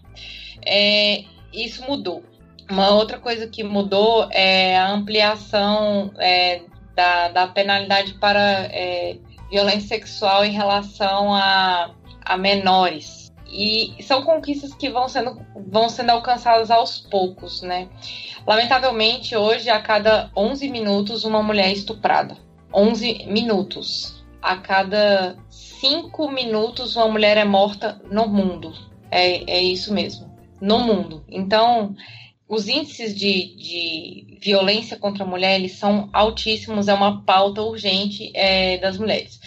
Eu, eu diria com toda certeza que hoje uma das maiores pautas das mulheres é a violência contra a mulher e não necessariamente a violência no ambiente doméstico, que é hoje regulamentado pela Lei Maria da Penha, que é uma lei é, que foi um marco legal incrível é, no direito das mulheres aqui no Brasil. É uma lei referência mundial, mundialmente é, reconhecida em, em, tratados internacionais e tudo mais. É, quando, tem, quando tem as convenções da ONU, ela normalmente é mencionada como uma, uma, uma lei que deve ser referência para o mundo todo. Só que o que não é visto é, foram os percalços para que essa lei chegasse onde ela chegou, que a, a, a Maria da Penha, que é a pessoa que leva o nome, a lei, ela é uma pessoa que quase morreu por conta de violência doméstica e ela solicitou ajuda ao judiciário diversas vezes e, e a lei não é usada ainda adequadamente por conta de uma série de fatores. Um do, existem três fatores é, principais na Lei Maria da Penha hoje, três problemas principais. O primeiro principal problema dela é que ela é reduzida à esfera penal, sendo que ela é uma lei interdisciplinar. Então, é, a lei ela tinha que ser interpretada é, como é uma relação familiar, interdisciplinar. Ela envolve questões de guarda, de casamento, divórcio, união estável. Ela envolve questões de dinheiro, de patrimônio, de alimentos, de interesse de menores. Ou seja, tudo que envolvesse uma violência doméstica, ele tinha que ser tratado de uma forma interdisciplinar a fim de solucionar todos os problemas daquela família. E se a solução fosse um divórcio, já teria uma, uma, uma separação do patrimônio do casal, já teria a definição da, da, da visita dos filhos se tivesse filhos e, consequentemente, a guarda, essas coisas. Só que a lei é reduzida à esfera penal como ela é reduzida à esfera penal, existe uma tendência maior de criminalizar do que de resolver. E com isso, é, é, a lei ela não é aplicada tão adequadamente assim. Uma outra, é, um outro problema que é enfrentado não só pelas, pelos juizados de violência doméstica, mas também pelas varas criminais que envolvem algum tipo de violência contra a mulher e não necessariamente na esfera doméstica, é, a aplicação da lei é, e o entendimento é, dos magistrados de uma forma muito conservadora. E não só do, do, dos magistrados, mas existe um despreparo coletivo quando se trata de cuidar de mulher. E aí nós vamos desde a delegacia da, da mulher, ou uma delegacia simples que recebe essa mulher que ela foi vítima de um abuso sexual, de um estupro, de, de um homem ejaculando né, no ônibus, algo assim, e a primeira coisa que se pergunta para essa mulher é: Você tem certeza? Ou então, com que roupa você estava? Ou então, é, o que você fez para que a pessoa agisse dessa forma? Então, é questionada a legitimidade daquela vítima de, de noticiar uma violação, como se é, ela existe um instinto culpabilizador dessa vítima. E isso acaba, é, com o perdão da palavra, acaba broxando as mulheres para fazer qualquer tipo de, de, de denúncia. E e aí o delegado também acaba coagindo essa mulher e às vezes para essa mulher ver é, uma solução para esse problema acaba virando uma via crucis para essa mulher porque ela às vezes tem que repetir a mesma a mesma é, o mesmo fato várias vezes, então ela fica revendo aquilo na cabeça dela. Ela não, ela não tem credibilidade para dizer uma vez só e tá bom, sabe? Ela tem que repetir, ela repete pro agente, ela repete pro delegado, ela repete pro promotor, ela repete, sabe? E aquilo ali, ela. E, e qual a consequência psicológica que aquela mulher vai ter? Então existe é, esse, essa questão. E uma última questão que eu acho gravíssima, e aí é, ela volta-se é, exclusivamente para as varas de violência doméstica e para situações é, privadas, é a necessidade de se fazer uma justiça restaurativa e, e de paz em casa, ao ponto de quererem mudar os, as, as varas de violência doméstica para varas da paz em casa. E aí eu fico me perguntando que paz? Né? Que a pessoa quer restaurar. É, porque aquilo ali não é um lar há muito tempo. As relações ali elas estão desestabilizadas, elas estão prejudicadas. Ah, muitas vezes aquela mulher ela não, não tem condição nenhuma de viver com aquele companheiro mais. Aquelas crianças elas precisam ser realmente afastadas de um pai agressor, de um padrasto.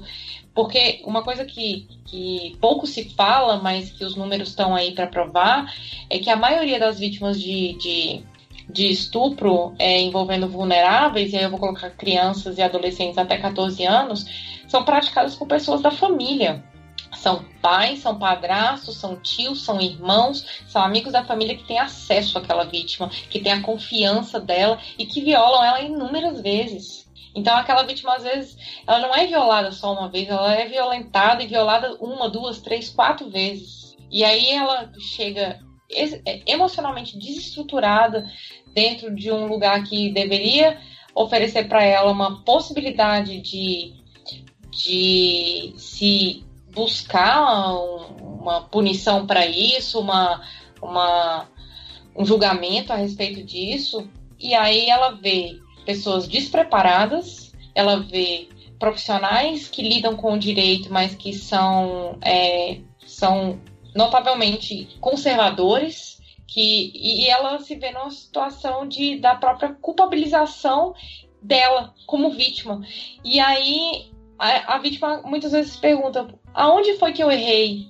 Ou então, ou a sociedade também culpabiliza essa mulher dizendo que ela estava é, se comportando de uma forma inadequada, como se existisse uma forma padrão adequada de se comportar. E, e são esses pequenos, essas pequenas camadas que vão se construindo é, a verdadeira violência contra a mulher, porque a violência contra a mulher ela não é só a, a violência aparente. Eu, eu sempre gosto de mencionar que a violência como, contra a mulher é como se fosse um iceberg que aí ela tem aquela pontinha de gelo em cima, que é o que está aparente, que normalmente é uma agressão física, é uma mulher que, que sofre um atentado violento ao pudor no ônibus, que é encoxada no ônibus, que, que é agredida verbalmente, mas tem as violências que estão ali por baixo do iceberg, que vão desde coisas que aparentemente são pequenas para a população de modo geral, que como uma piadinha de WhatsApp machista, uma, uma um comentário sobre é, a aparência daquela mulher, até situações um pouco mais extremas, mas que não aparecem muito, como o racismo, a gordofobia, a a manipulação psicológica, que é uma violência difícil de ser identificada é, sem, sem é, uma busca, é, sem uma investigação a respeito da vida daquela mulher, às vezes isso é, é invisibilizado. A questão da depressão da mulher, a questão de, de de preconceito em ambiente de trabalho, assédio moral, e aí uma série de violências que não aparecem, que estão ali por baixo da água, no iceberg, mas que elas existem e sustentam o que está em cima, sustentam o discurso de, de se culpar uma mulher por um estupro, sendo que ela foi estuprada, mas a culpa é dela porque saiu à noite em casa, porque saiu sozinha, porque bebeu, porque estava com a roupa inadequada. A aquele fundo do iceberg pesado, é, duro, sustenta uma situação de violência doméstica daquela mulher que não cuidou bem dos filhos, que não serviu o marido, que trabalhou, que chegou tarde em casa, e uma série de outros fatores envolvendo uma, uma, uma situação é, familiar, né, da, da esfera privada, ou aquela menina é, imagina a culpa que uma mãe sente quando descobre que uma filha foi violada, foi estuprada por alguém da família, aquela mulher ela se culpa o resto da vida. Por quê? Porque existe essa característica, essa, esse encargo para a mulher de, de dizer para ela que ela é a responsável por tudo que acontece naquela esfera privada. Então, a violência contra a mulher é a pauta é, principal hoje dos movimentos feministas contemporâneos, porque a partir do momento que a gente conseguiu é, identificar os diversos tipos de violência que nós mulheres sofremos, a gente começa a buscar o, uma forma de solução para elas e não apenas combatê-las, mas buscar solução. E a partir do momento que a gente começa a buscar essa solução, essa, é, é essa causa, esse, começa a estudar o que há por trás de, disso tudo que a gente com, começa a alcançar os verdadeiros direitos. Eu acho que é mais ou menos nessa linha de raciocínio que a gente consegue finalmente é, formar e mobilizar a sociedade civil pelos movimentos sociais, feministas, as, essas organizações não governamentais hoje também que, que é o terceiro setor, que é importantíssimo para um empoderamento e acolhimento dessas mulheres.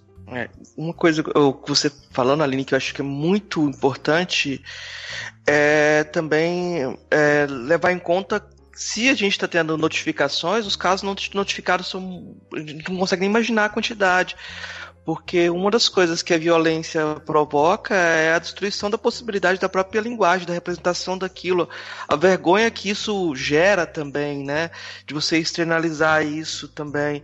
É, a gente sempre fala, hoje em dia é comum a gente falar de lugar de fala, que a pessoa tem direito de falar, mas uma das coisas que o, o, torturador, aquele que violenta, faz é justamente destruir a possibilidade de linguagem, de representar aquilo que está acontecendo, né? E de você colocar em palavras. Então, ter mais depoimentos e ter mais é, abertura para que a pessoa possa dizer uma vez e ser crível, que as pessoas possam acreditar no que está sendo dito, né? Exatamente. Concordo com, com tudo é, é, dar essa possibilidade é, dessas mulheres externarem e dizerem o que elas estão realmente sentindo. Essa questão do lugar de fala é muito importante porque é, todo mundo tem lugar de fala. É, a, a, questão é, do lugar de fala é você identificar em qual lugar da fala você está. Então, uma mulher, só uma mulher pode dizer o que uma mulher sente. E, e isso se ela tiver passado pela mesma situação. Então, eu, eu, Aline, nunca passei por uma situação de violência doméstica. Então, eu não posso dizer o que uma mulher vítima de violência passa. É, eu não posso dizer que eu sei o que ela passa. Eu posso dizer que ela passa. Mas eu não posso dizer que eu sei. Ah, do mesmo jeito que eu, mulher branca, não posso dizer o que uma mulher negra passa, mas eu consigo me identificar como mulher branca e o meu, o meu é, lugar privilegiado, é, no caso, por causa de questão de raça, de que a minha fala é mais visibilizada do que de uma mulher negra. Então, se a gente começa a fazer, é, vamos colocar, a gente vai começar a decupar essa, esse espaço de fala, a gente consegue localizar qual é o real espaço de fala de cada um e qual é a possibilidade, o alcance dessa fala. Eu posso falar em nome de uma mulher negra para defender o direito dela? Posso, mas eu nunca posso dizer o que ela sente e o que ela passa. Do mesmo jeito que um homem não pode dizer o que uma mulher passa, o que uma mulher sente, o que ela sofre. Ele pode reconhecer-se no seu local de privilégio masculino para identificar que essa mulher realmente passa por isso e como ele pode ajudar. Então, hoje existe uma preocupação muito grande do, da esfera pública de falar o que a mulher sente, sendo que são, sei lá, 480, 470 homens, 480 homens no legislativo, no, no caso no, no, na Câmara dos Deputados, falando que as mulheres devem fazer, devem sentir, quando existe ali uma pequena minoria de mulher, uma pequena parcela, fatia de, de deputados esperneando, gritando, dizendo que aquilo ali que eles estão pensando tá tudo errado. Porque eles nunca passaram, eles não sabem qual é a dor de, de uma mulher de ter que abortar, de apanhar em casa, de chegar em casa e ser obrigada socialmente a cuidar daquele filho, e se aquele se acontecer alguma coisa com aquele filho, ela vai ser eternamente culpada pela sociedade por não ter cuidado do seu filho. Eles não sabem o que é isso. Eles não sabem o que, que é essa culpa que todas as mulheres carregam a partir do momento que tomam determinadas é, decisões ou ações. E nós, mulheres que buscamos pelos direitos de outras mulheres e da sociedade em geral, para a gente transformar a sociedade numa sociedade mais igualitária, nós, mulheres que estamos em busca disso, pelos movimentos, a gente sabe exatamente todo tipo de violência que a gente sofre também por sermos agentes é, de modificação social, porque não é fácil. A gente fez um, a gente fez uma pauta enorme aqui com a Aline, ela deve estar ela deve estar cansada já. Não, é uma pauta que é cansativa também, até porque os argumentos uh, são as coisas são muito sérias e você acaba se envolvendo muito naquilo que você está dizendo, né? É desgastante também tudo isso. É, e, é, e é, muito, muita coisa também. Acho que cada tópico aqui dava um, dá uma, uma conversa grande também de muito tempo, né? A gente não tem como esgotar esse assunto. Você ia falando, Aline? Não, era justamente isso que eu ia falar. Dá pra gente fazer, tipo, um episódio sobre cada tópico desse que a gente falou. Bom, é, então aqui no, no final do. A gente está com a proposta aqui de sempre fazer a, é, as mesmas três perguntas para o convidado, para convidado ou para o convidado, né? É, e depois no final, mais para frente, a gente fazer um apanhado delas e, e tal. Uhum. É, acho que já, é, a, primeira, a primeira pergunta é o que é filosofia? No meu contexto de vida, no meu contexto de vida, filosofia é, é a ciência que estuda o saber. Mas eu acho que a filosofia, além de, de tudo, ela é um, é, um, é, um, é um modo de estar no mundo. É um modo de pensar o mundo e é um modo de estudar o mundo. Eu, eu penso que é mais ou menos isso. E porque se a gente pensar que a filosofia é amor ao conhecimento, é, estudar o mundo, estar no mundo também é uma proposta de conhecimento que para mim é uma proposta muito interessante. Eu é, pelo menos é assim que eu enxergo a filosofia, até pelo, pela questão do jargão, né? Isso aqui para mim é uma filosofia de vida. É, a segunda pergunta que a gente faz para todos é qual é a filósofa ou o filósofo que mais te impressionou daqueles que, daqueles que você conheceu pessoalmente? Pessoalmente, pessoalmente eu conheço uma filósofa que ela se chama Olga Hack, vulgo minha mãe. Foi a filósofa que conheci pessoalmente que eu mais admiro e venho admirado durante toda a minha vida. É uma pessoa que, é, que fez com que eu tivesse contato com a, com a filosofia, com o conhecimento e nunca escondeu isso de ninguém. Ela valoriza é, mais. Ela fala que ela valoriza mais conhecimento do que pão na mesa. Porque ela fala que com conhecimento a gente vai atrás do pão. Então, é uma pessoa que eu admiro demais, é uma pessoa que, que me ensinou tudo e me ensinou a, a importância de estudar e conhecer as coisas. É, a, a terceira é qual é a filósofa ou, ou filósofo é, favorito? Ah, é difícil você perguntar para uma feminista qual filósofo ou filósofo favorito dela sem ser Simone de Beauvoir, né? Mas é, eu gosto muito dos filósofos da época existencialista, que é justamente a época da Simone de Beauvoir. Eu gosto muito da, da forma dela de pensar, e aí eu vou para além da própria pauta feminista. Eu, eu estudei, eu conheci Simone de Beauvoir não foi por causa da pauta feminista, acredite se quiser. Foi por causa da, da própria filosofia dela no meu TCC da graduação e pela forma dela de pensar o mundo de, de uma perspectiva é, dual, como eu enxergo o mundo e como o mundo me enxerga, eu comecei a admirar ela por essa forma. E aí depois eu fui descobrindo que existem vários filósofos da mesma época dela, como o Sartre, o próprio Schopenhauer e outros é, filósofos existencialistas que pensam muito dessa forma de estar, de como estar no mundo.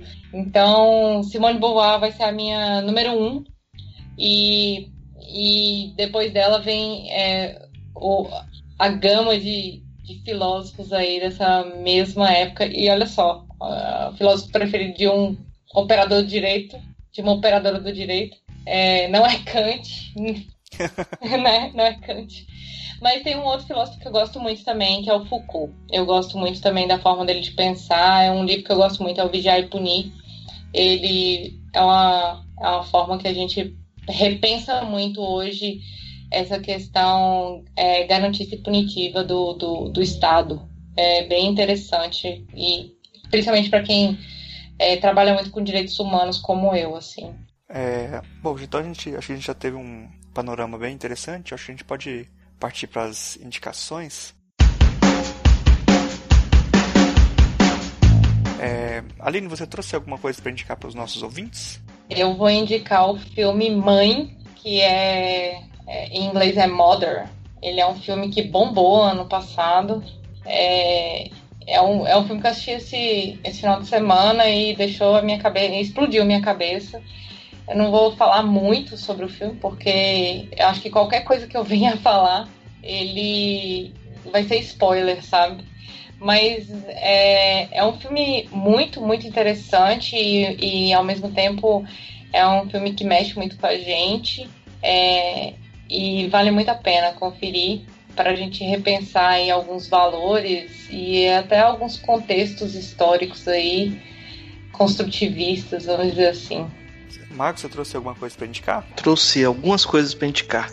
É, vou indicar um livro chamado Gênero, Conceito-Chave em Filosofia, da Arte Med. A autora é Tina Chanter. Uh, um outro livro chamado Elogio ao Toque, ou Como Falar de Arte Feminista Brasileira, da Roberta Barros. Essa autora que eu falei que fala do doutorado dela, que ela foi fazer a seleção do doutorado dela em, em artes. Ela é doutora uh, em artes e professora da, da UFRJ, se, se, não me engano. Esse livro foi a tese dela, ganhou o prêmio de melhor tese lá da UFRJ. Uh, eu queria indicar o filme uh, O Olmo e a Gaivota e também Helena, da Petra Costa, né? Os dois filmes dela. Uh, Teoria Política Feminista, Textos Centrais, Luiz Felipe Miguel e Flávia Biroli. Quase e vou te... Espera aí, eu agora vou roubar. E o livro O que é Lugar de Fala, da Jamila Ribeiro. Pronto, acabou. fala, fala, Aline. Não, o Marcos, ele roubou uma, uma das minhas indicações, mas eu vou, graças a Deus, eu tinha duas. É, da, da, tem um livro fantástico que fala um pouco sobre essa questão da, da mulher é, dentro da, dos espaços políticos. E aí como, como questão de ocupação mesmo dos espaços políticos, fala um pouco sobre gênero, representação política, fala também sobre dominação e opressão. É um filme é um filme, é um livro que se chama Feminismo e Política do Luiz Felipe Miguel e da Flávia Viroli também que o Marcos já pegou a outra, a, o outro livro que eu ia indicar, eu ia indicar esses dois dela. Tem um livro muito bacana também que eu li no ano passado, que é muito interessante para a gente repensar o lugar das mulheres é, dentro das camadas sociais, é, que é o, o, livro Prisioneiras, do Drauzio Varela. É bem. Ele é, é, é, é um livro bem fácil de ler, bem acessível e ele conta um pouquinho sobre é, mulheres que estão é, no cárcere e, e, o que motivou essas mulheres é, a se envolver com crime.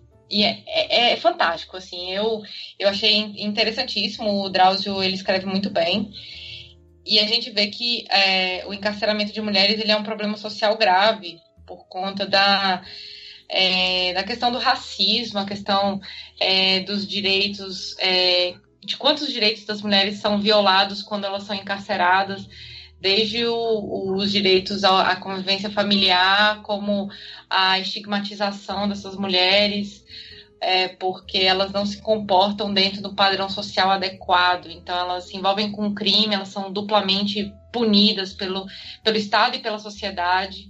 É, porque mulher não pode praticar crime nenhum e tudo mais. Então, é fantástico, vale a pena conferir esses dois livros e o filme Mãe.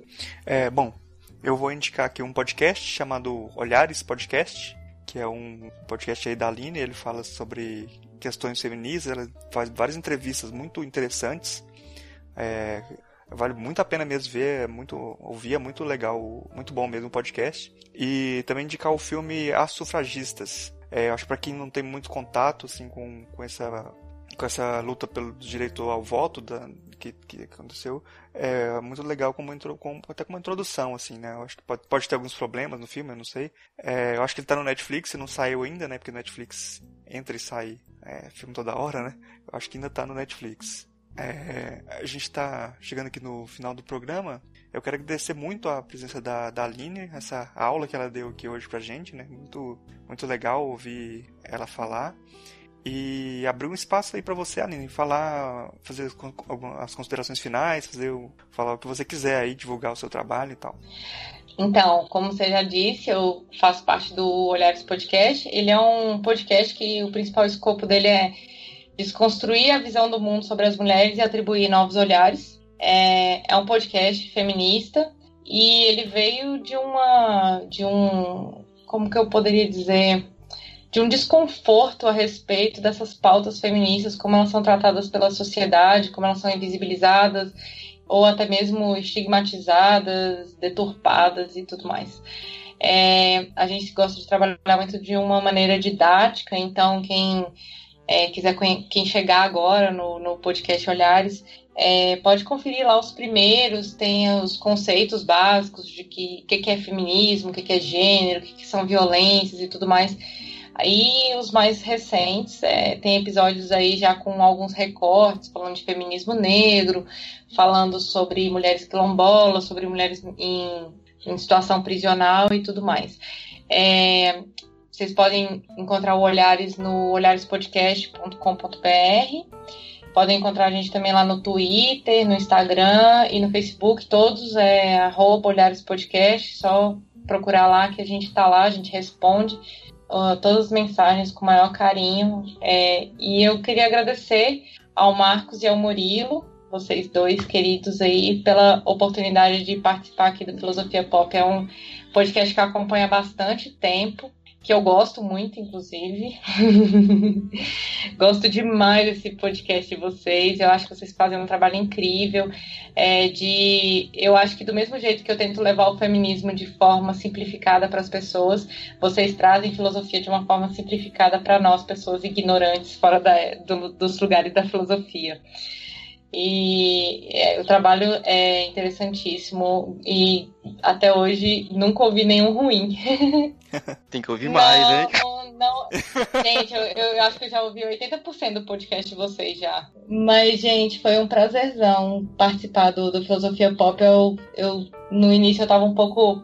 Confesso que eu tava um pouquinho ansiosa, porque participar de um podcast que a gente conhece como referência, vocês foram referência para mim, para minha forma de criar Olhares e também para me mostrar que é possível falar de pautas como filosofia, como direito e pautas mais acadêmicas, é, não sair do, do, do, velho podcast de papo de bar e, e falar besteira vocês abriram esse caminho para mim, eu reconheço demais isso e obrigada. Obrigada por fazerem um conteúdo tão é, fantástico também. Poxa, obrigado demais aí pela, pelos elogios, pela, pelas palavras aí. Fico até, até sem graça agora.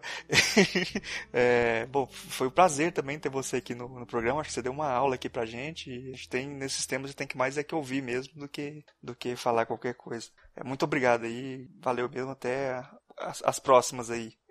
Com certeza, só chamar que eu venho. Bons espelhos não são baratos.